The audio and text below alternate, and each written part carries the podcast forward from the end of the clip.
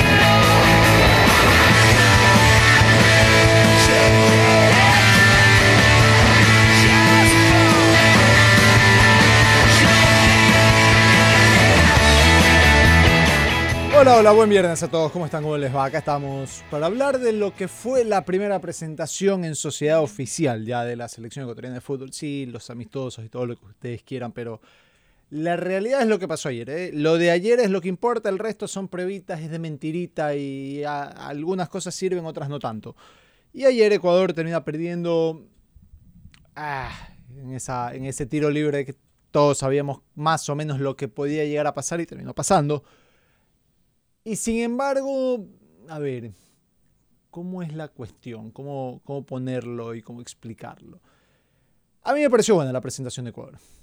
En términos generales, tomando en cuenta el rival, tomando en cuenta las diferencias, la velocidad, el, el tiempo de trabajo que tiene uno, el tiempo de trabajo que tiene otro, lo que uno ya sabe que va a hacer y lo que el otro recién está tratando de poner en, en funcionamiento. A mí me gustó lo que hizo Ecuador el día de ayer frente a Argentina en el arranque de eliminatorias. Después también, cuando vas viendo, y por ejemplo, eh, Paraguay y Perú no se sacaron diferencias, Venezuela no sumó, y revisas hoy y, y cruzas los dedos que obviamente por ahí Uruguay le gana a Chile y que obviamente eh, Brasil le zampe 20 a Bolivia. Eso es bueno, no es malo el arranque porque los, los potenciales rivales no sumaron, no sumaron tanto y no se te disparan. Recordar que tienes menos 3, ¿no? Y que hay que, hay que arrancar de, más atrás que el resto. Cosas buenas creo que deja la presentación de Ecuador, detalles negativos. Hoy me parece, y es un problema que haya, haya un, se- sea una conversación monotemática. Creo que es entendible, aunque me parece un error monotemático, porque todo el mundo le está tirando, todo el mundo le está pegando al becado. Y yo no creo, sí, ya sabemos el riesgo de que, metan a alguien en selección que no debe estar en selección. Después hemos tenido largo la conversación de por qué está en la selección, qué es lo que tiene el becado que no tienen otros y hay algo que tú puedes decir, ok, lo entiendo. Eh, después, por ejemplo, ayer entra, ya, ya- ya vamos a analizar con más detalle, pero en términos generales, ¿no? haciendo el balance ayer, a mí me gustó Ecuador, me gustó casi todo Ecuador, menos tres nombres. Y de ahí el resto, si quieres, puedes decir, mira que hay con qué. Después falta el, siguiente plan, que es el de local. De local, donde tienes que ir hacia arriba, donde tienes que atacar con constancia, buscar el arco contrario, saber qué vas a hacer con la pelota, X y Z. Eso lo hablamos el martes, miércoles. Hoy por ahora hay que hablar de lo ayer y lo de ayer. En ese plan, ante ese rival, la verdad a mí no me disgustó. No, buenas tardes con todos. Para nada. A ver, eh, si había, se notaba mucho optimismo igual cuando la gente le entrevistaban ayer y decía ganamos 1-0. Está bien, es lo- y, y- y eso está bien, eso es positivo. Hay una diferencia eh, sustancial entre lo que es el triunfalismo versus el optimismo. Lo que ayer había un poco de optimismo, dosis, porque tu primera presentación, estás también anhelando ver a tu selección. Pero si este partido se hubiese jugado unas 3, 4 fechas después, uno abre la libretita y en su libretita empieza a hacer la polla de los partidos o los puntos que vamos a tener y los que vamos a perder, este era perdido. En cualquier libreta. En el 99 puntos, así, 99.8% de todos, este partido era para perderlo. Campeón del mundo, eh, una selección que aparte eh, no tiene recambio, están básicamente los mismos jugadores, eh, que viene trabajando mucho más tiempo con nuestro director técnico, que tiene más talento incluso, y eso del talento es importante porque vámonos al rendimiento. Cuando entra un jugador como Gonzalo Plata, que lo que tiene es básicamente su talento, nada más, es lo único que tiene, es decir, lo que él puede hacer con su capacidad de regates, de fintas y nada más. Pero lamentablemente no le alcanza. Para jugar con una selección de ese nivel, perdóname, pero el, el talento natural que tiene él está limitado y por eso está jugando donde está. O sea, eh, y me preocupa muchísimo la parte de arriba, cómo vamos a hacer goles. Sí, tienes toda la razón, Kevin Rodríguez no es el culpable. Corrió, o sea, él trata de meter todo su empeño, que para mí debería estar en selección, coincido con Jorge, no, ni siquiera es titular en su equipo. Eh, bueno, ahora acaba de ser vendido, era titular. Entonces, sí sorprende. Y otra cosa es, en teoría, su presencia se debía a que iba a crear los espacios. Pero él terminó siendo el 9. Entonces, sí, esa- ese movimiento no ese lo entendí. movimiento Yo no entendí, yo- porque yo- la jugada en teoría tenía que ser a la inversa, tenía que ser Kevin Rodríguez el que le haga el centro de Eh, Valencia hago, para hago- que haga hago el- me culpa, no sé, y a veces pasa que, que en las ruedas de prensa las preguntas no son tan punzantes. Yo sí me quedo con la pica de saber, bueno, de quién hizo mal qué. Mm. Y explico, porque en ese momento del partido, porque el becado entra cuando estábamos 0-0, ojo, y Argentina estaba dejando espacios, y Argentina estaba teniendo problemas con el retroceso, y Argentina estaba a un buen contragolpe nuestro de, de que casi se le vaya el partido en contra. Yo entendía que entrara el becado, porque no, a correr que todo es pampa, vaya, usted con fuerza, vaya, arróyelos. que Lo de Gonzalo Yo lo que no Plata entiendo, sí, yo lo que no entiendo es por su qué, mérito fue en marca, por más, qué más entró al medio, por qué no se fue la banda y por qué, se, por qué se tiró Ener Valencia a la banda y el otro quedó como, como delantero. Entonces, eso sí me faltó, que de nuevo, si alguien lo preguntó, mala mía no lo vi, este, no, ve- no tengo la respuesta. El, eh, ese movimiento se dio por idea de Sánchez, por autogestión de los jugadores. Ener dijo, ya yo me voy acá. No fue circunstancial porque pasó en varias jugadas. Entonces eso te marca que es algo que estaba planificado. ¿Quién lo planificó y por qué lo planificó así? Eso sí me pareció un error feo de lectura que después hay que ver si fue propio de los jugadores o si fue propio del entrenador. Ya habrá, que, habrá tiempo para conversarlo con mayor tranquilidad. Tú de plata. Ah, qué poco útil es Plata Fútbol Club para estos escenarios. Y, y la realidad es esa y lo digo así porque acá ha habido una discusión grande con Plata de, cuándo sí, cuándo no, de su capacidad para en, base a Gambetta marcar diferencias, pero sabes que ayer entre las gambetas que no hizo y, y cómo le rebotaban algunas pelotas, somos, daba la sensación de que no estaba tan metido en partido, hubo un par en las que pudo haber robado mejor el balón y no, no pasó. Eh, Yo no sé si es directa correlación a dónde está jugando hoy y evidentemente una liga menos competitiva, una liga que es profesional básicamente porque te pagan, porque después el, el nivel está claro que no es siga cercano al de la Liga de Ecuador, solo para, siga para compararte con, compararlo con España, que era donde estaba antes, sino compararlo con Ecuador si quieres. Eh, qué poco útil es Plata Fútbol Club para ese escenario. Eh, tal vez en un escenario donde hay un rival que se te está metiendo atrás, que te dio la pelota y que, claro, ahí sí con gambetas necesitas romperlo y te digo, vaya, vaya, haga tres gambetas, gáneme espacio, gáneme faltas y todo lo demás. Ayer con... Qué, qué mala lectura de juego aparte, o sea, porque falló casi todo hay un par de jugadas en las que elige gambetear hacia la zona donde había más rivales, hacia la zona más congestionada. Eh, no pasó la pelota en un par de acciones donde si la tocaba simplemente habría un escenario distinto. No, hay una, una serie de, de toma de decisiones muy mal hechas por parte de Plata y eso a mí sí me, Ya. sí me porque, porque tú puedes jugar mal de nuevo, pero hay una serie cuando haces casi todo mal, para mí hay un problema gigantesco. Pero mira, si sumemos, sumemos los dos puntos aquí. Es decir, sumemos de nuevo la presencia de Kevin Rodríguez, pero sobre todo, sobre todo el puesto en que terminó jugando Kevin Rodríguez y eh, lo que fue o representó eh, Gonzalo Plata para el partido. Hay una clarísima deficiencia en el lado ofensivo. Y si es que terminó jugando Kevin Rodríguez, como tú bien dijiste, no sé si es por orden técnica, los jugadores se acomodaron solos, pero terminó jugando de 9. O sea, él va a ser nuestro 9 si es que se, se, No se lesiona creo. entre Valencia. creo. Pero Eh, entonces, pero de ¿sabes nuevo qué pasa? punto, ¿por qué no hay un 9 ahí? O sea, Ya, es que, Ya, pero el una- partido, en ese momento, Pero- el partido pedía la presencia de un futbolista que ataque espacios. Exacto, que yo eso lo espacios. entiendo, por eso digo. Y eh, por eso se ayer- comprende que se lo haya puesto, inclusive por Exacto. todo lo que había hecho Plata en Mira, el primer yo- tiempo, los de nuevo, es que desperdicios de eso- Plata en el eso primer ya lo tiempo. mencionábamos acá, pero entró a hacer eso. Ya, Es pero eso, ese es eso, eso es lo que no sabemos por qué se dio. exacto, Y yo no sé eso- si es culpa de ellos, porque a veces. Y pasa mucho, Daniel.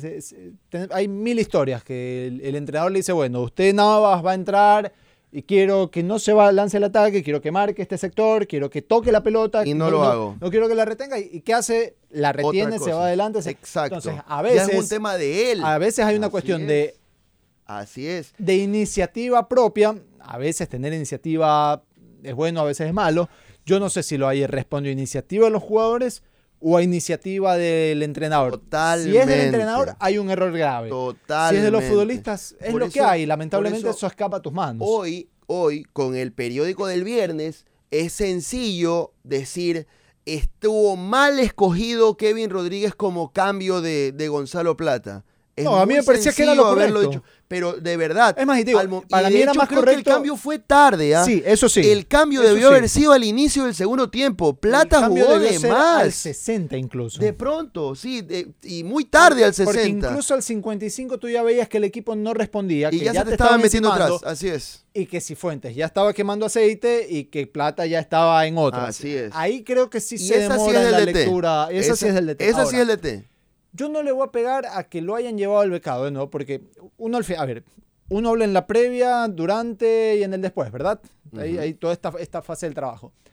Ya hablamos en la previa de por qué no tenía que estar el becado, o por qué creíamos que no debería estar y que si estaba se entendía que era por determinadas condiciones físicas básicamente. Listo, explicada esa parte. Ayer, porque uno habla con lo que hay ayer, yo no puedo analizar un partido diciendo, bueno, mira que si aquí hubiera estado campana, no, eso no sirve, no existe, es perder el tiempo, me parece un ejercicio de comunicación absurdo. Entonces, uno tiene que analizar con lo que había ayer, con lo que había ayer ante las opciones, Al cambio yo era sí le, yo sí, sí claro le encontraba toda la lógica. Bueno, hay un rival que te está encimando, si la puedes tirar larga y tienes un caballo que te va a correr como si no hubiera mañana, mételo. Es correcto. Después, claro, el otro no pudo hacerlo, hubo una mala elección de cosas, pero, pero en términos generales, obviando, y no, zafemos el nombre propio porque sí me da pena, porque al final no es culpa de él. O sea, sí, se come un gol, te falla otras más, pero no es culpa de él en estar donde está, porque él no debería estar ahí por, por De él no está ahí por decisión propia. Sí, él no debió haber Ahora, en lo futbolístico, a mí me gustó. Muchos lo comparaban y decían, no, que es Alfaro 2.0. Y a mí no me parece que fue Alfaro 2.0. No, señor. Me parece que es un equipo que en las tres facetas de, de no tenencia de pelota lució bien. Es decir, Ecuador presionó, demostró que es un equipo que te puede presionar alto y lo complicó a Argentina. Sí. No supo sacar provecho de los errores que cometió sobre todo Romero en, en un par de jugadas. Listo, pero Ecuador supo apretar arriba. Ecuador supo imponerse en bloque medio sin problemas. Copando, ustedes los centrales tengan la pelota todo lo que les dé la gana. Yo en mitad de cancha los espero. Así es. Controló bloque Así medio bien. Y cuando lo metieron contra su arco y le tocó hacer bloque bajo, los tres de atrás brillaron. Así es. No Y sufrieron. en ese sentido es muy distinto a lo que hacía Alfaro, que era básicamente solo bloque medio bajo y ni tan medio. Muy de acuerdo. Y ahí sí Muy creo de que acuerdo, yo Jorge. sí vi distancias. Lo que también vi distancias es en la intención de las pocas veces que Cor pudo jugar, que fue alrededor minuto 30 de cada tiempo, que fue el ratito en el que Argentina dijo, sabes que ya aguanta que no puedo ir todo el rato, ten la pelota tú, te toca a ti.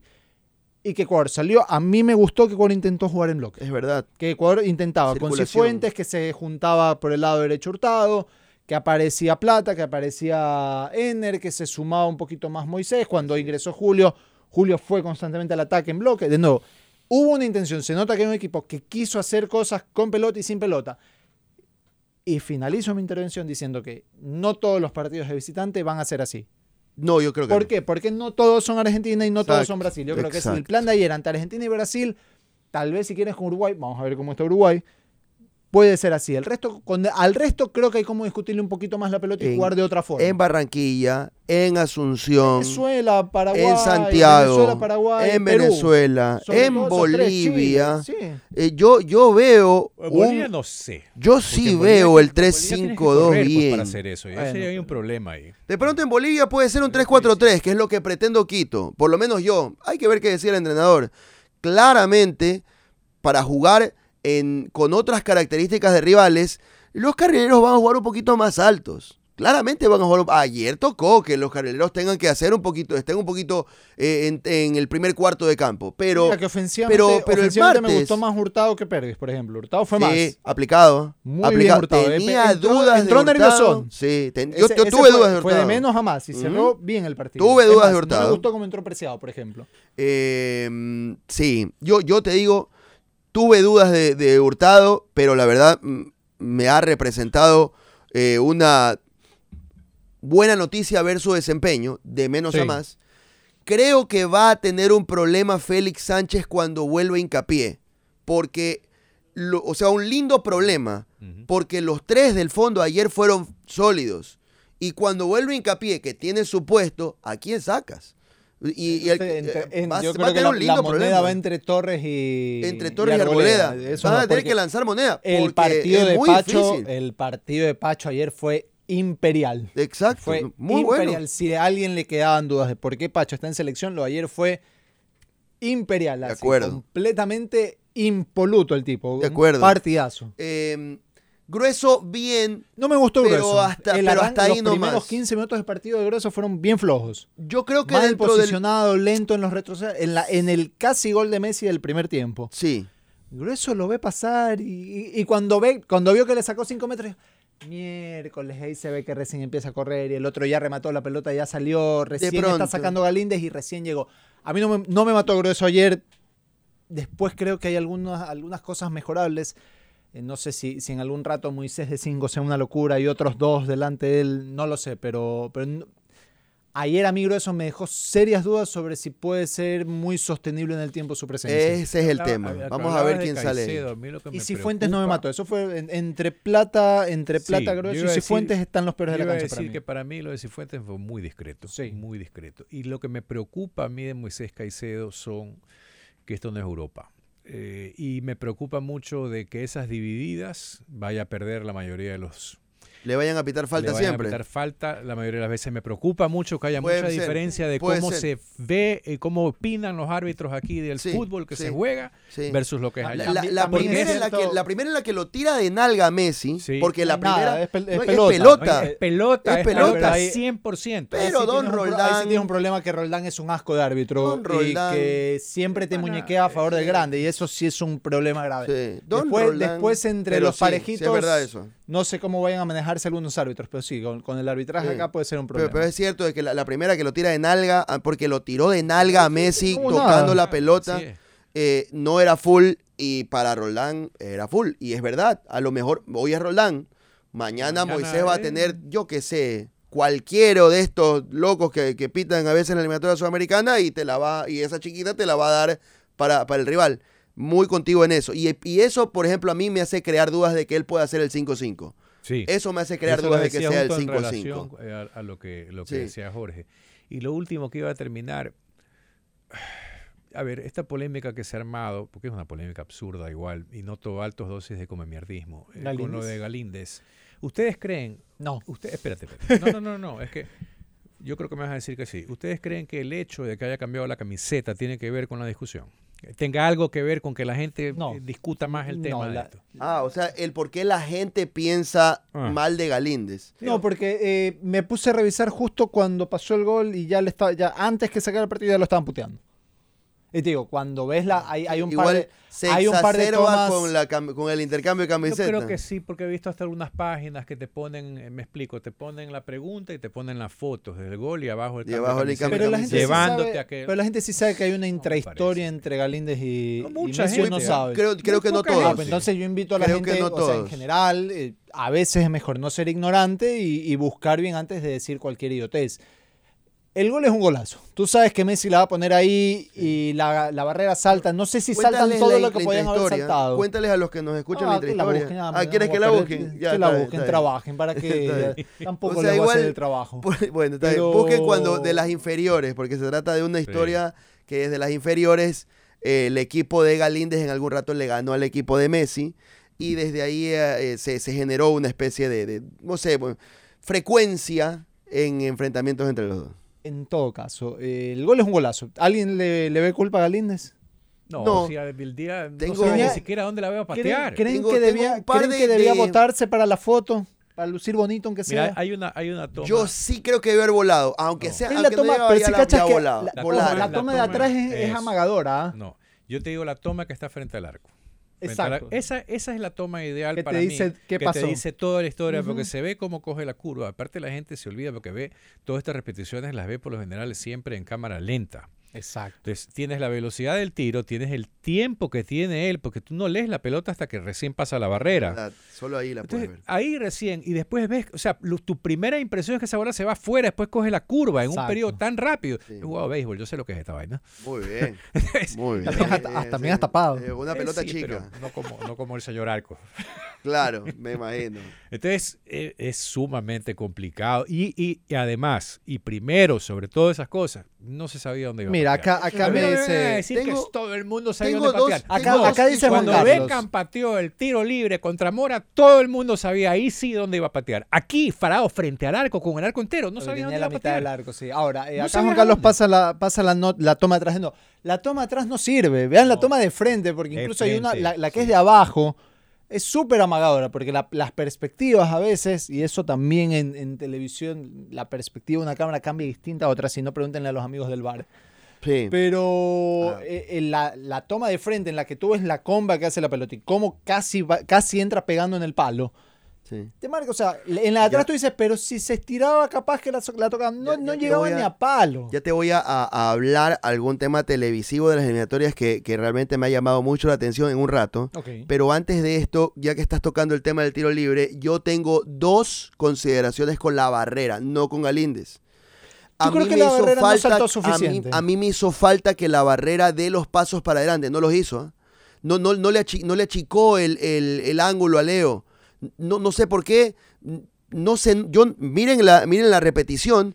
La barrera queda salta. muy plantada y solo salta. Cuando las barreras en Sudamérica dan dos, tres, cuatro pasos para adelante y te achican un poquito el margen al, al, al chuteador. Y creo que eso le faltó a la barrera. Una. Y dos, para mi consideración, Ener, que era el más bajo de esa barrera, de los cinco elementos el más bajo, estaba, estaba del lado del poste. Me parece que, Ener- que el más bajo tenía que estar más bien acá, del otro lado. Creo. Y eso algo te pudo haber ayudado en visión. Algo. El, para mí era el más alto cerca del poste y desde ahí van decreciendo en estatura hasta el más bajo del lado del, lado del centro en el medio. Es lo que ter- lo que es lo más que alto en el medio. Pero en tal caso creo que Ener debió haber estado acá del otro lado. Pero sobre todo, esa barrera debió haber achicado. Para mí esa barrera le hizo falta eh, astucia para achicar. Dos, tres, cuatro pasos para adelante. Pero en tal caso eso. Ahí no tiene que ver Galíndez. Creo que ahí tengo consideraciones para con la barrera. Después de un rato, cuando lo considere Jorge, tengo dos consideraciones con respecto a, a este tema de televisión. Que me gustaría compartirlos con ustedes. ¿Algo más del partido que quieran destacar, decir, opinar? Eh, hay que ver qué haga Uruguay hoy y hay que ver también cómo va a estar el panorama médico en Ecuador, porque tengo hay inquietudes por Domínguez y por Moisés Caicedo. Eh, hay algunos Uno que... no es problema, el otro sí. El uno sí, claro, uno es un problema grande, uno es un problema grande, y lo otro es ver a Uruguay, pero sin saber esas dos cosas, para mí en Quito es 3-4-3. Es sacas uno de los volantes internos y pones uno un poco más arriba. No plata, no plata, O no juegas, plata. como, o juegas con Para- un par de volantes más ofensivos. O juegas con un, poco, un par de volantes más ofensivos, más, más Ener, pero es 3-4-3 para mí. Y, y listo. Eh, Gonzalo Plata no es más titular en la selección ecuatoriana de fútbol para quien habla. Ah, yo te digo, Para mí Plata para entrando, entrando en el es- segundo tiempo con rivales Listo. más, Pero más cansados pero se puede ser útil. Para, pero- para quien habla, Gonzalo Plata perdió su posibilidad de ser titular de selección ecuatoriana de fútbol. Eso. Después, después hay que ver si es que mantiene el ser el revulsivo de los segundos tiempos. Pero para quien habla, Gonzalo Plata ya no debería ser más titular de selección. Creo que ha perdido su puesto como titular de selección ecuatoriana de fútbol. Tajante, Messi, te veo. Para quien habla. Para quien habla. Hay que ver, hay que ir viendo con el paso del tiempo. A mí me parece que, de nuevo, ante determinados contextos es útil Plata. El de ayer sí, para mí es un error más de Sánchez que de Plata. Yo sé lo que va a hacer Plata. Sé, sé que Plata es Plata Fútbol Club, de nuevo. Y en un, ante un rival que repliega rápido, que es veloz en, esas cosas, necesitas alguien que, que la suelte más. Y alguien que la retenga tanto no es muy útil. Ahí sí creo que, que la pifia un poco Sánchez. Después, de nuevo, vamos a ver cómo lo evalúa él, que obviamente... Te voy a decir por qué. Oye, mucha gente decía, no, pero ¿cómo va a decir el entrenador que, que jugaron bien Plata y Rodríguez? ¿Y qué va a decir? No, Proteccionismo. son unos burros, no vuelven a jugar. No, no puede decirlo. O sea, el entrenador tiene que proteger a los suyos. Sí, es un proteccionismo Así, fun- entendible. así ha funcionado Ahora. siempre y va a funcionar siempre. Después Ahora. casa adentro, él verá cómo corrige. Yo, todos sabemos de que Plata es un, un regateador de esos que siempre hemos tenido en la historia de nuestro fútbol, pero ayer Ener le corría para su espalda y no se la dio y decidió meterse hacia adentro en medio de las piernas blancas y eso es decisión de él. Sí, sí, sí. Y después Ener le corrió de frente y decidió ponérsela atrás cuando era al espacio para que explote Ener ahí. Y eso es decisión de él. Por esas consideraciones, no me sirve como titular eh, a criterio de Daniel Navas. A criterio de Daniel Navas. Me parece que es un futbolista que hoy le sirve a Ecuador como un revolucionador de segundos tiempos, pero como titular, creo que eh, ayer dio la clara demostración de que no le sirve al seleccionado ecuatoriano como estelar, por lo menos para quien habla. Bien, eso con la selección igual habrá tiempo el próximo lunes para hablar un poquito de, de lo que será la previa al partido ante Uruguay. Habrá tiempo para hablar qué pone Uruguay. Y tenemos que hablar un poquito de los otros partidos también, porque eh, de nuevo, como, como hacía y como decía en el saludo, dentro de todo la- las presentaciones del resto te hacen avisorar un poco que, bueno, no está mal haber perdido 1-0 con Argentina. ¿Y por qué? Porque al final todo cuenta. El punto de Perú, yo lo, yo lo, me, me deja pensando el punto de Perú por el cómo lo saca. Eh, por el cómo lo Sí, no- saca. no sé si Jugando con repetible. 10 hombres. Sí, pero lo Paraguay defendió comiéndose- Ultranza, tuvo hasta suerte Paraguay, porque pegaron ¿cuántos pelotas en los pega? postes. Como tres postes tuvo Ya, un, Paraguay. pa- un palo más y salía en, en- en página de adultos. O sea, eh, Sí, es verdad. no- pero no- bueno, no puedo, al calor puedo del resultado, de, el punto les vale no a puedo lo valorar lo, lo de. Perú cuando es un ejercicio más de suerte que de otra cosa. Muy de acuerdo, muy de acuerdo. Entonces, O sea, eh, igual- después tiene poquito Perú, ¿ah? sí, Tiene, sí, tiene poquito slash nada. es verdad.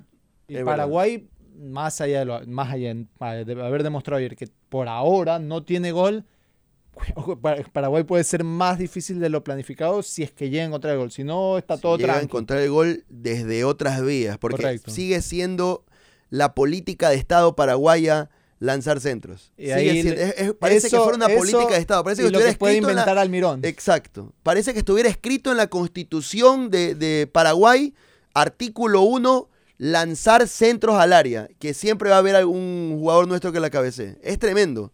Es una cosa que, que no cambia, es el estilo de Paraguay de toda la vida. Antes, Ayer pasó. antes de ir al corte, ¿qué querías contarnos tú con tu ojo clínico de las A transmisiones? ver, hay un tema que diferencia esta eliminatoria de las anteriores. Ok.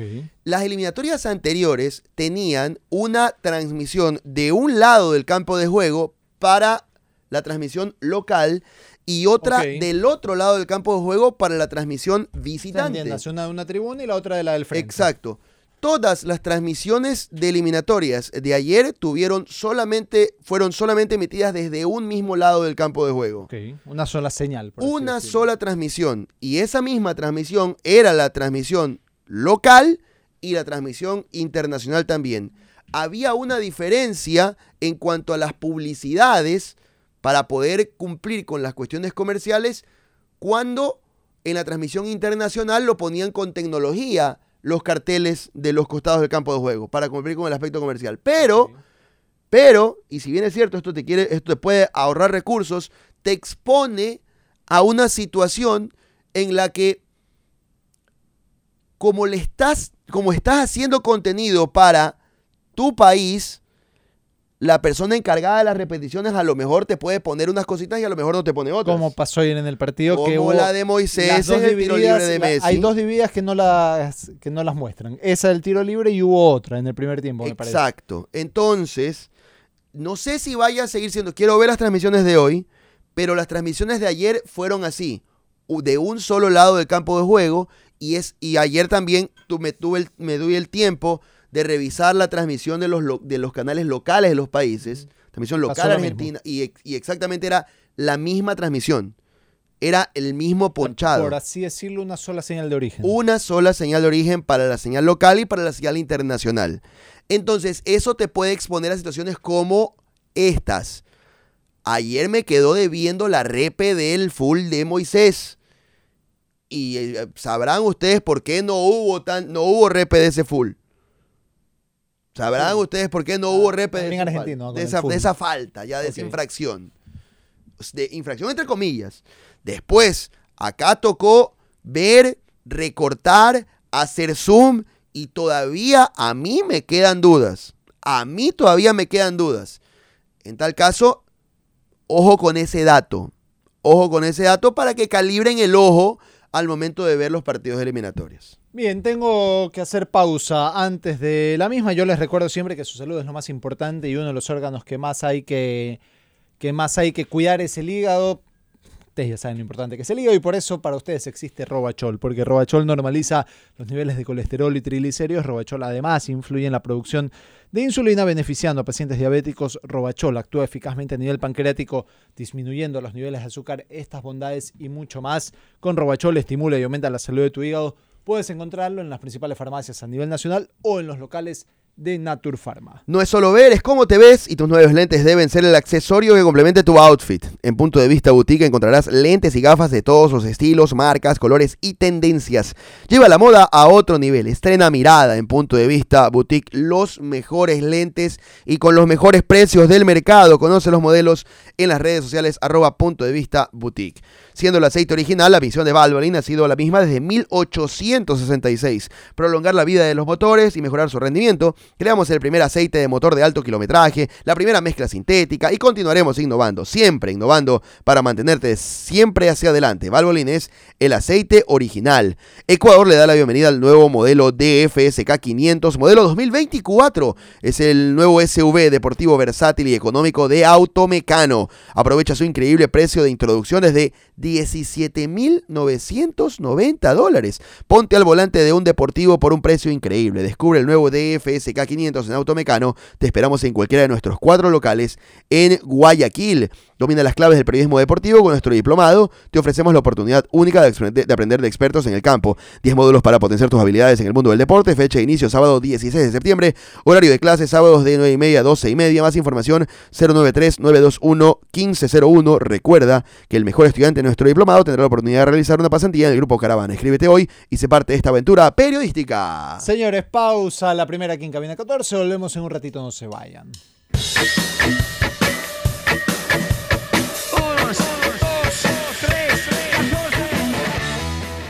Estás escuchando Cabina 14.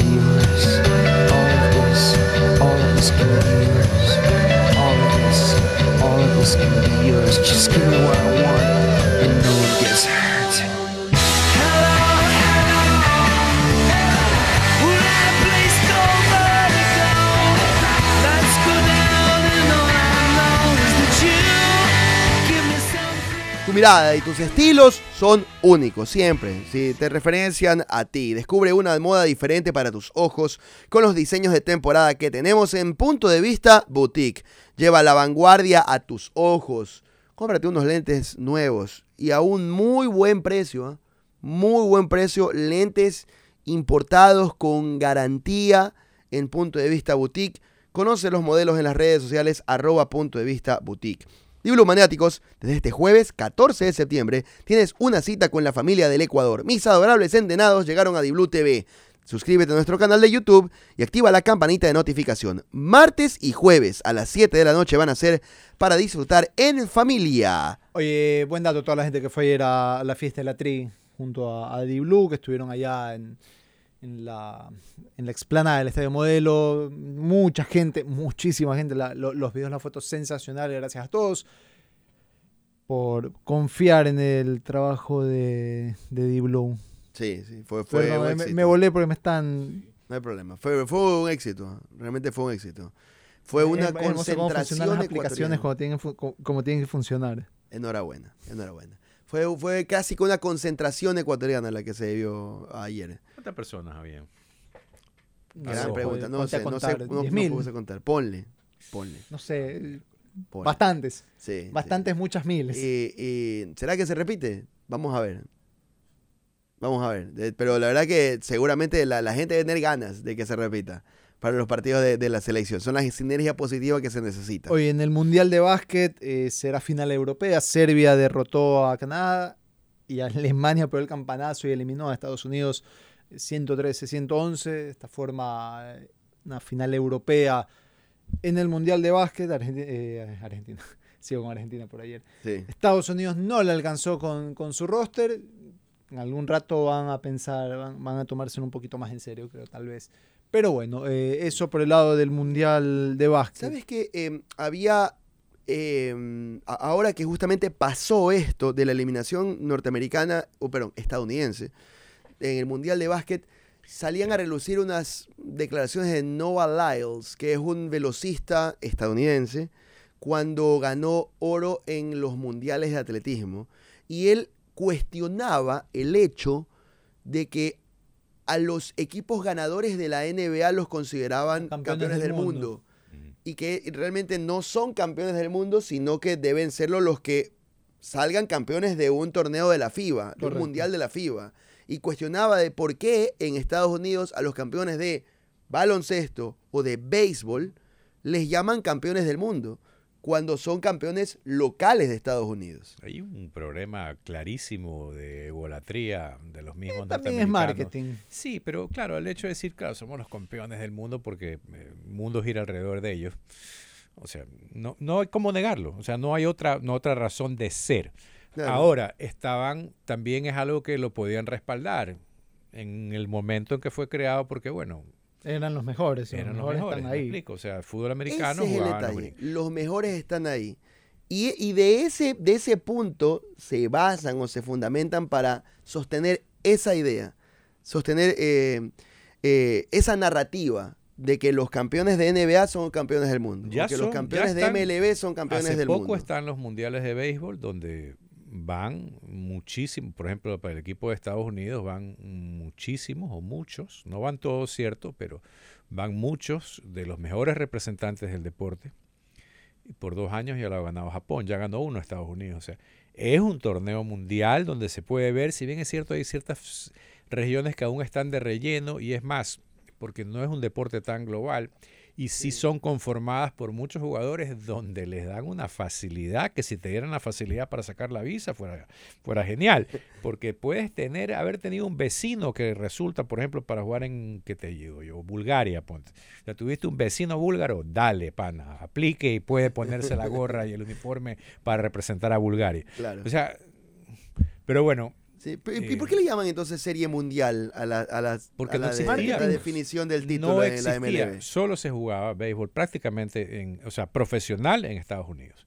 Existió en Cuba, eh, siempre fue considerado deporte amateur y eh, ahí se concentraba todo. O sea, Está bien que siga llamándose serie mundial a la serie lo mundial. que pasa es que así se llama. marketing, pues o sea, es algo que ya se creó. La primera, nombre. la primera, la oficial, si no me equivoco, fue en 1901, puede ser, ya tengo que ver. Pero imagínate cuánto tiempo atrás, cuánto tiempo atrás. Sí, Tiene- claro. Tiene más de 200 años. Lo que sí te puedo decir es que más de 200 años llamándolo así, No lo vas a cambiar. no lo vas a cambiar. Claro. No lo vas a cambiar. No lo vas a cambiar. Es cierto, no lo van a cambiar. Oye, les tengo dos de aviones. Dos de aviones, ¿eh? Una desagradable y una interesante. Una desagradable. Sí. ¿Vieron lo que pasó en un vuelo que iba de Atlanta a Barcelona? Ah, sí, me enteré. Dios tuvo mío, después de dos horas en el aire, tuvo que regresar por un problema de riesgo biológico. Yo, ¿Qué era lo que había pasado? Sí, se inundó el water. no. No. Un pasajero tenía la maldición del payaso voladora y todo junto. Pero diarrea durante todo el vuelo y hasta manchabas asientos, el, el pasillo y todo. Tuvieron que volver, sacar la alfombra, sanitizar el avión. Suerte son las tres. no Sí, buen provecho si alguien está por ahí todavía. Oh, es que me Tu- acuerdo tuvieron de que ver el pasar todo video. eso. Tuvieron, hay un video donde están limpiando, se ve como todo el, todo el, el río de, de ya saben qué. Tuvieron que esperar como ocho horas, me parece, ¿verdad? Sí, sí, sí. En tierra hasta que el avión que se, se retrasó el vuelo ocho horas. No quedó claro, no me quedó claro, no sé si tuviste, si el Cristiano pudo subir de nuevo No o tengo no. ni idea. Asumo que no lo dejaron. Yo creo que esta, esta conté también es de aviones y va por ahí. Como va por el más o menos dentro del tema. Nunca le pude agradecer a la señora, madre de familia. Estaba, era un vuelo de, de KLM, eh, un vuelo transatlántico. Iba, la salida era desde Ecuador, eh, la isla de Bonaire, eh, y de ahí directamente para, para ir para para Ámsterdam. Holanda. El avión, lamentablemente, pudo llegar solo hasta Bonaire porque a alguna mamá no se le ocurrió la genial idea, mejor mi idea, que agarrar el pañal cambiado de su hijo y botarlo por el sanitario, lo cual taponó, Taponó todo, todo el el sistema. Entonces, por regulaciones y etcétera, más allá de política de la compañía, o sea que el avión no puede claro. volar, no puede volar sin baños que funcionen, así de sencillo. Entonces, y la pieza, bueno, no hay, hay que importarla. Importarla. Entonces, ya e- eso te da más o menos una idea. Para resumir, no ser una historia muy larga. Bonaire, todo esto es una isla donde es turismo de pesca y de buceo. No hay nada más. Eso es por nada Curazao, ¿no? más. Sí, Eh, exactamente. zona Aruba, Al Curazao, por ahí Curazao, arribita. Ajá. Exactamente. O sea, entonces es calor, mosquito eh, y no tiene una infraestructura hotelera masiva, porque de nuevo el turismo está basado en eso, es una isla pequeña. Ujú. Para resumir toda la historia, ¿Cuánto tiempo estuviste en Bonaire? 15 horas. 15 horas en Fue el rápida la aeropuerto. importación dentro de todo. Sí, sí, a todo Puede eso, ser pero, peor, ¿ah? eh, pues, sí. 15 horas, claro, es que no lo trajeron tampoco de Europa, tenían que ver si lo traían o de algún lugar que tengan en Colombia, Argentina, no sé dónde lo trajeron. Pero 15 horas está metido en una sala de embarque, ¿qué será? ¿El doble del tamaño? No, no, el doble. Pero eh, eh, extremadamente pequeña. pequeña, extremadamente pequeña. Otro avión es esta que está interesante. Corendon Airlines, una operadora aérea turca, presentó una, empezó a hacer una prueba en sus vuelos en- entre Ámsterdam y Curazao. En estos vuelos, 100 de los asientos están en una denominada, And- Andrés, zona libre de niños.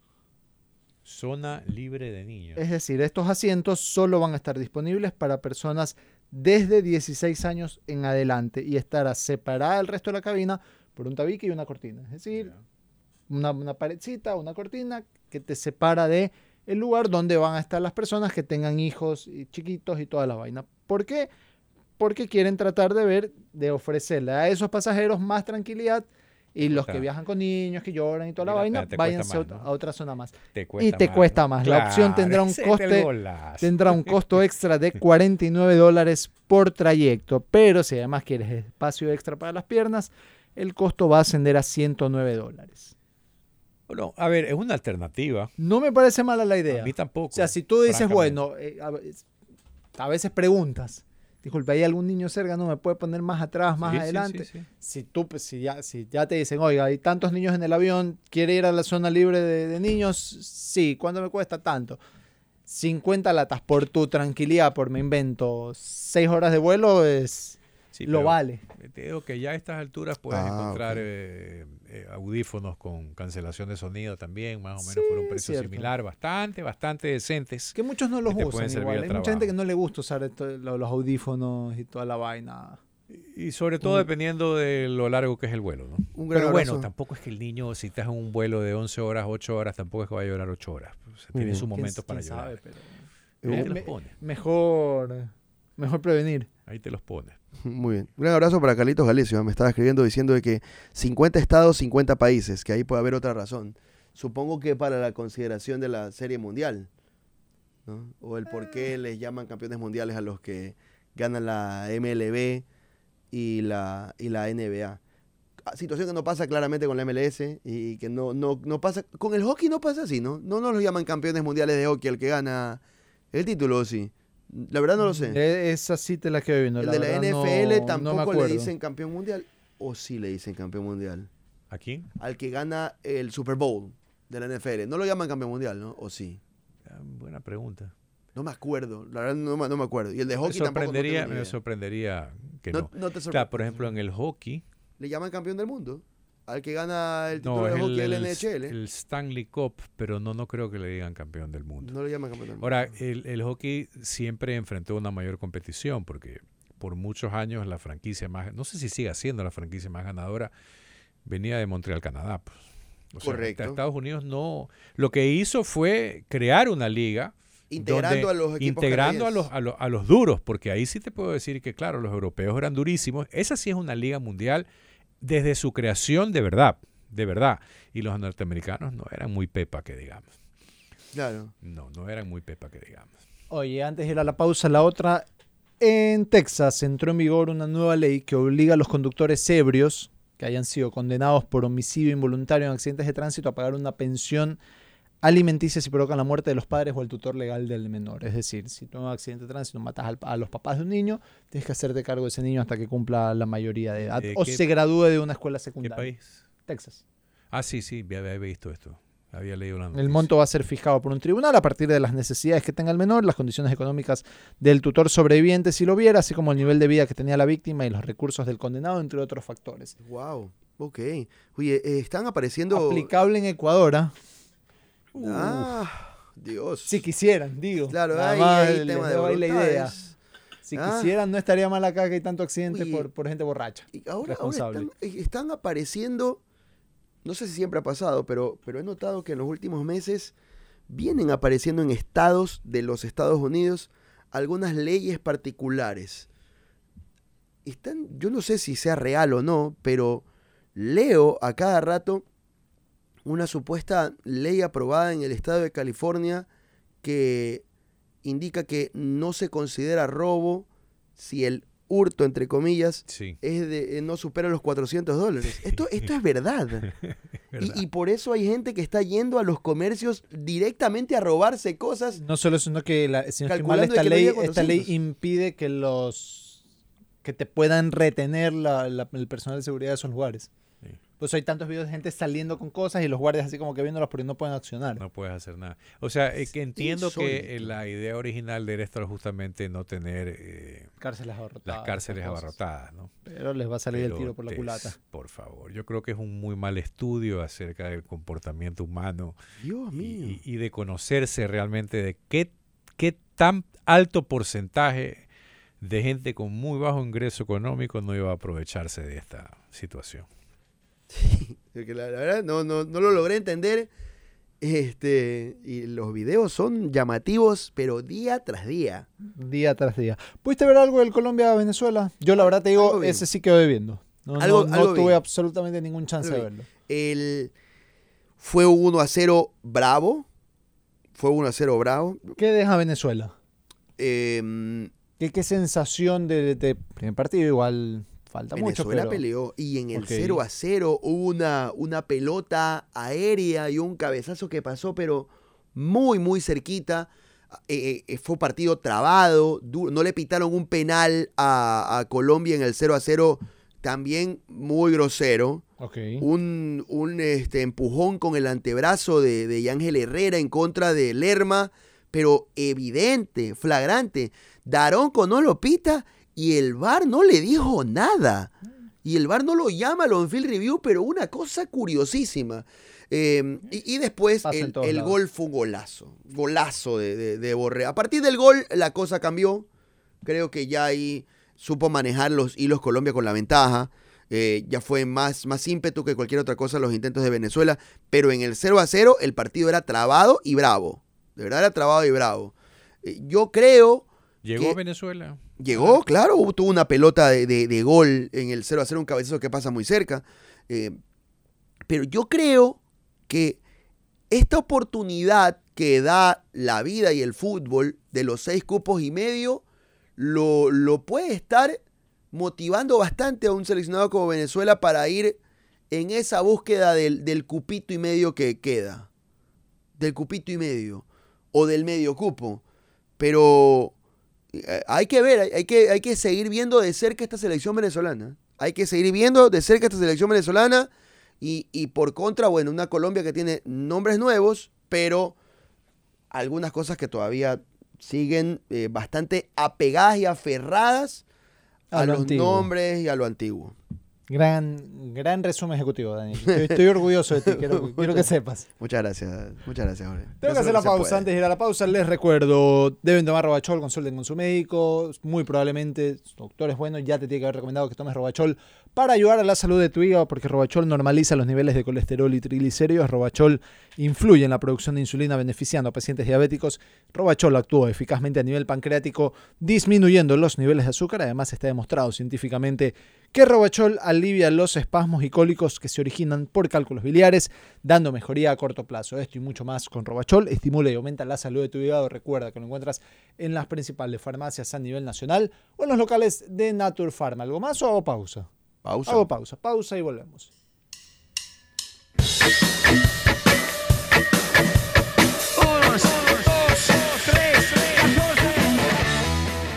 Estás escuchando Cabina 14.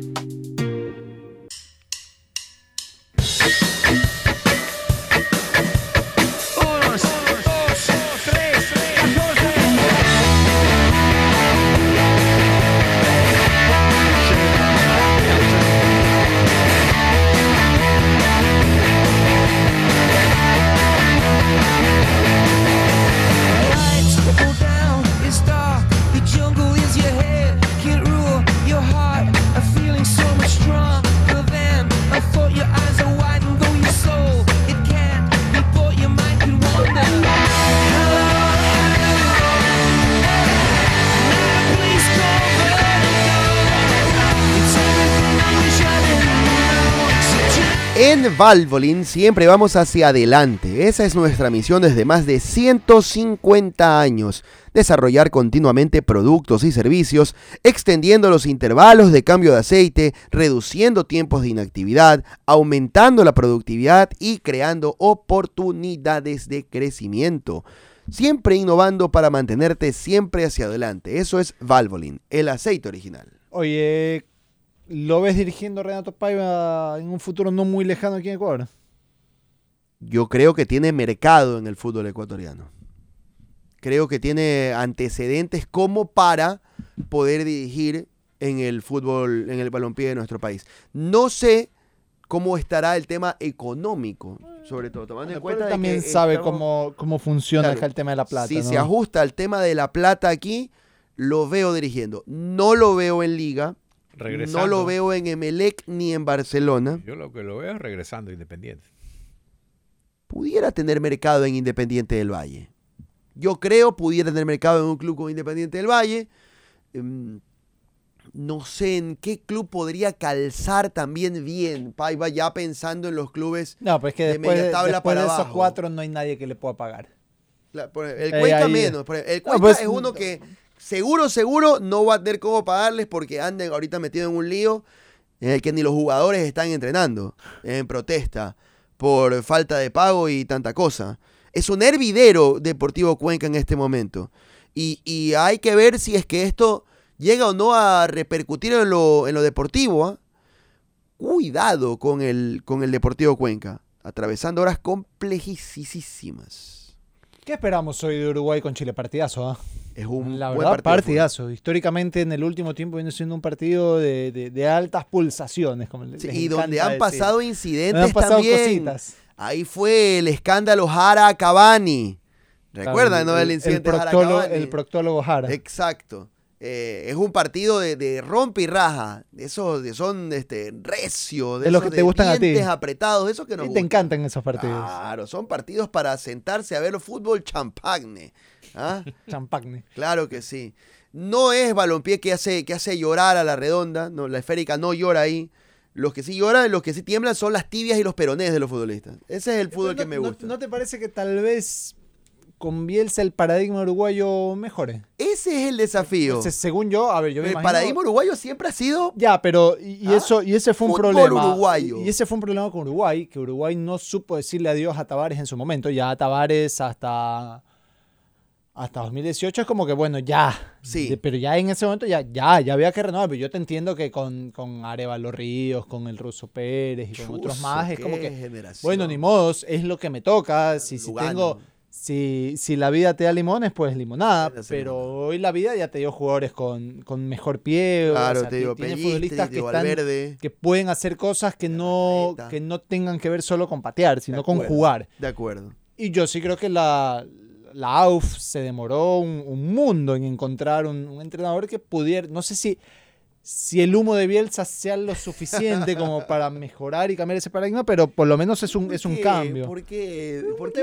por la etiqueta de, de un vendehumo, Bielsa. Me parece un vendehumo. Eh, Pero aún, aún así, en, el- en la misma frase en la que le tiras el, el tema del humo, hablas de cambio de paradigma. Y Porque al final igual No creo que alguien que venda humo lo pueda conseguir. No, o sea, sí, claro que sí. cómo O sea, hacerlo. Bielsa juega de una forma muy distinta a lo que jugaba Tavares o no. Muy Ya. distinto. Es otra ¿Es un cosa. cambio de paradigma, sí o no? Sí, es un Ya, cambio de sí, paradigma. Dentro Entonces, de ese cambio de paradigma hay también humo en el camino. ¿Qué quieres ahora, que lo, haga? lo que sí hay es un problema que Bielsa se compró.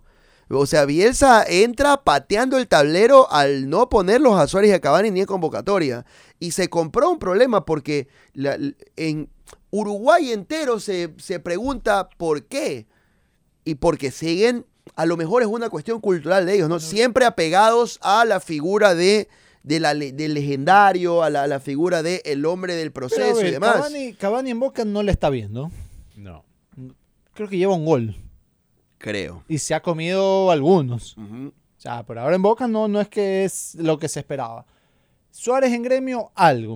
O sea, si hace goles, Claro. cuando no ve los partidos, dice, aguanta, pero este Suárez te- te- no es que te mejore mucho los ataques, si hace goles, pero que tiene algunos problemas.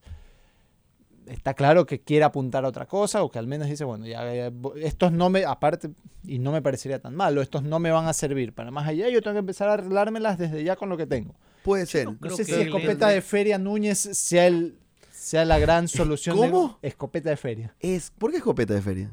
Porque tiene mala puntería para rematar. Ah, ok. E- El mundial de, de Darwin pero, Núñez pero no ojo, fue bueno. si, Núñez, si Núñez afina la puntería, me parece que es un delantero que puede darle muchísimo a Uruguay. A mí me parece un jugadorazo. Núñez, cómo, cómo corre, cómo se mueve, de verdad. Es un delanterazo. Lo que Bueno. pasa es que le falta el gol todavía. Es bueno, es bueno, pero, pero es verdad. E- y no, no tuvo tampoco un buen mundial. Y el tema es que esa, esa cruz, o bueno, o ese problema que digo, se le compró Bielsa, le va a pesar en el rato en el que pase esto. Cuando no haya gol, si no llega a haber gol hoy, o no llega a haber gol en el partido contra Ecuador, ¿qué es lo primero que va a saltar? Rápidamente, rápidamente y sin pensarlo. ¿Por No qué están no está Cavani. Suárez? ¿Por qué no está Cavani? es un que problema con el que él se compró. El problema para mí lo compró realmente el presidente de la Federación Uruguaya. Porque si sabes quién soy, ¿para qué me traes? Me explico. Porque sabes Bielsa no soy, es ¿para el tipo de personalidad que te va a, des- Claro. va a dejar sin presionar o presionar por un, menos peri- por el periodismo o lo que digan, pero ¿por qué no estás acá? No me da la gana, punto. O sea, el problema, francamente, si, si- a ver, no sé si es un problema. Yo entiendo con esta acción, o quiero creer con esta acción, que realmente la Federación Uruguaya dijo, bueno, aquí tenemos un cambio nosotros radical. Tenemos que competir y bien. Basta de esta vaina, tenemos que correr. Tenemos O sea, que jugar. Tenemos que jugar, gente fresca aquí, vamos a modernizarnos, lo que sea. Entonces, vamos a ver pues, qué, qué- qué se pone sobre la mesa. Eh, ah, Por eso, hoy, hoy Yo no hay sé mucho por qué, interés o de sea, ver bueno, cómo, Jorge le dice vende humo, tiene, tiene, tiene obviamente sus motivos de por qué, pero, Pero Bielsa al menos cuando entra en algún lado Sí, juega bien. bien. Claro, Bueno, claro. cambia Lo cosas. que tiene problemas es de mantenerse. potencia a algunos jugadores. eh, Lo hace. Después, otra cosa son los resultados. Ahí hay una discusión. Sí, hay una discusión. Así. Donde no los obtiene. Algunas, algunas cosas a lo mejor sí, otras no. Eh, difícil ubicarlo dentro del top mundial de, de entrenadores en cuanto a promedio de efectividad. Totalmente con eso. Pero hay algunas cositas de- de- desde el plano del trabajo que, Creo que sí, sí sí son tiene innegables cosas de él. que, que ofrece el Uruguay. Me parece que, que lo va a volver un rival mucho más complicado. Y la última, ¿cuántos le zampa Brasil a Bolivia? Eso está, este, está para verse, está para verse. No, no, no te podría dar una cifra, pero hoy, Hoy, hoy, hoy, cuando- van a haber goles. Hoy a las 10 de la noche, hora nuestra. Hoy cotiza este, bien el más de 2.5. Sí, pues no cotiza, no cotiza nada el más No cotiza. para nada. Este, Costas, ¿crees que diga hoy al final de la noche dónde carajos me vine a meter? Bueno, ya dijo en su momento, ¿no? Ha- Hablaba acerca de, las- de las carencias que tenía. Dijo, básicamente me falta todo. Dicho con pocas palabras, me falta todo. Yo creo que la, que la propia... Bolivia está atravesando también por un problema administrativo terrible. La, la liga local la van a suspender o la suspendieron y la dieron por terminada. Van a crear otro torneo local rapidito de cuatro meses porque había, estaban ahogados en amaños de partidos. Y así va a ser bien difícil para su seleccionado. Así va a ser bien, bien complicado. Sí, tiene, Sí, tiene sí hay toda la pinta que Bolivia goleada. va a ser el último, pero por Eh, escándalo. Y, y es penoso en, un, mun- en una eliminatoria que te otorga seis cupos y medio. Que, y habiendo venido de una eliminatoria donde la peleaste hasta el final. Estuvo relativamente Bolivia la, cerca, la eliminatoria pasada la peleó hasta lo último. Y venir de eso al panorama que tienes acá es diametralmente opuesto. Completamente opuesto. Brasil hoy día está, está tranquilo para la goleada. Tranquilo. Es que Brasil está tan tranquilo que hasta toma la eliminatoria con entrenador interino, así. Sí, sí, sí. Va ah, a ¿Sabes que Yo igual voy a entrar. Eh, Dini, hágase cargo, porfa. Sí, lo va a tomar hasta junio y junio viene Hasta que venga Carleto. hasta que Salvo venga. que, que haya algún cambio de, de planes en el camino. Tú No sé. sabes que hubo una inquietud que, que, eh, ahí en, en Fútbol Total, estamos ahora participando ahí en el espacio, y, me, y los periodistas de los otros países, de los otros países, tenían inquietudes sobre los técnicos europeos dirigiendo selecciones sudamericanas. Ok. ¿ya? Hablaban de que es mejor tener entrenadores sudamericanos que son, que, que tienen más, conocen más el teje y maneje de las eliminatorias sudamericanas, que son muy particulares, eh, temas de, de coordinación, eh, de entrenamiento y cosas por el estilo. Pero bueno, y, y hablaban del caso Queiroz, por ejemplo, que, que lo catalogaban de fracaso en Colombia y que cuidado vaya a pasar con Ecuador lo mismo, con un técnico europeo, o nacido en Europa por lo menos. Es que también Queiroz como entrenador es sobrevaloradísimo, pero bueno. Parece. Le, le quedó. No- no- no les ha ido pudo. bien por aquí, por el continente. Europeos. ¿Ah? Europeos campeones de América. Campeones de. América en Libertadores. Pero en clubes. En- a nivel de clubes, sí. A nivel de clubes, sí. Selecciones Y ahora a nivel de selecciones, se está Es animando bravo, Ecuador. claro. Se animó Colombia, le pasó lo que le pasó. Pero se va a animar Brasil también. ¿ah? Se va a animar no se va a animar Brasil. con cualquier nombre tampoco. Es verdad. Ah, Ahora, con un nombre que tiene un matiz de fútbol que no sé si va en concordancia con lo que Brasil es en historia y estirpe, ¿se entiende? Brasil, regate, gambeta, No, fútbol, fútbol tiempo. hermoso. En- Ancelotti ¿ves? Eso hace tiempo ya. Acá atrás y salimos de contra. Señores, nos vamos, nos vamos, que ya nos está botando el chino. Este, la seguimos el día lunes. eh, por ahora es todo. Que, que se mejoren. Chao.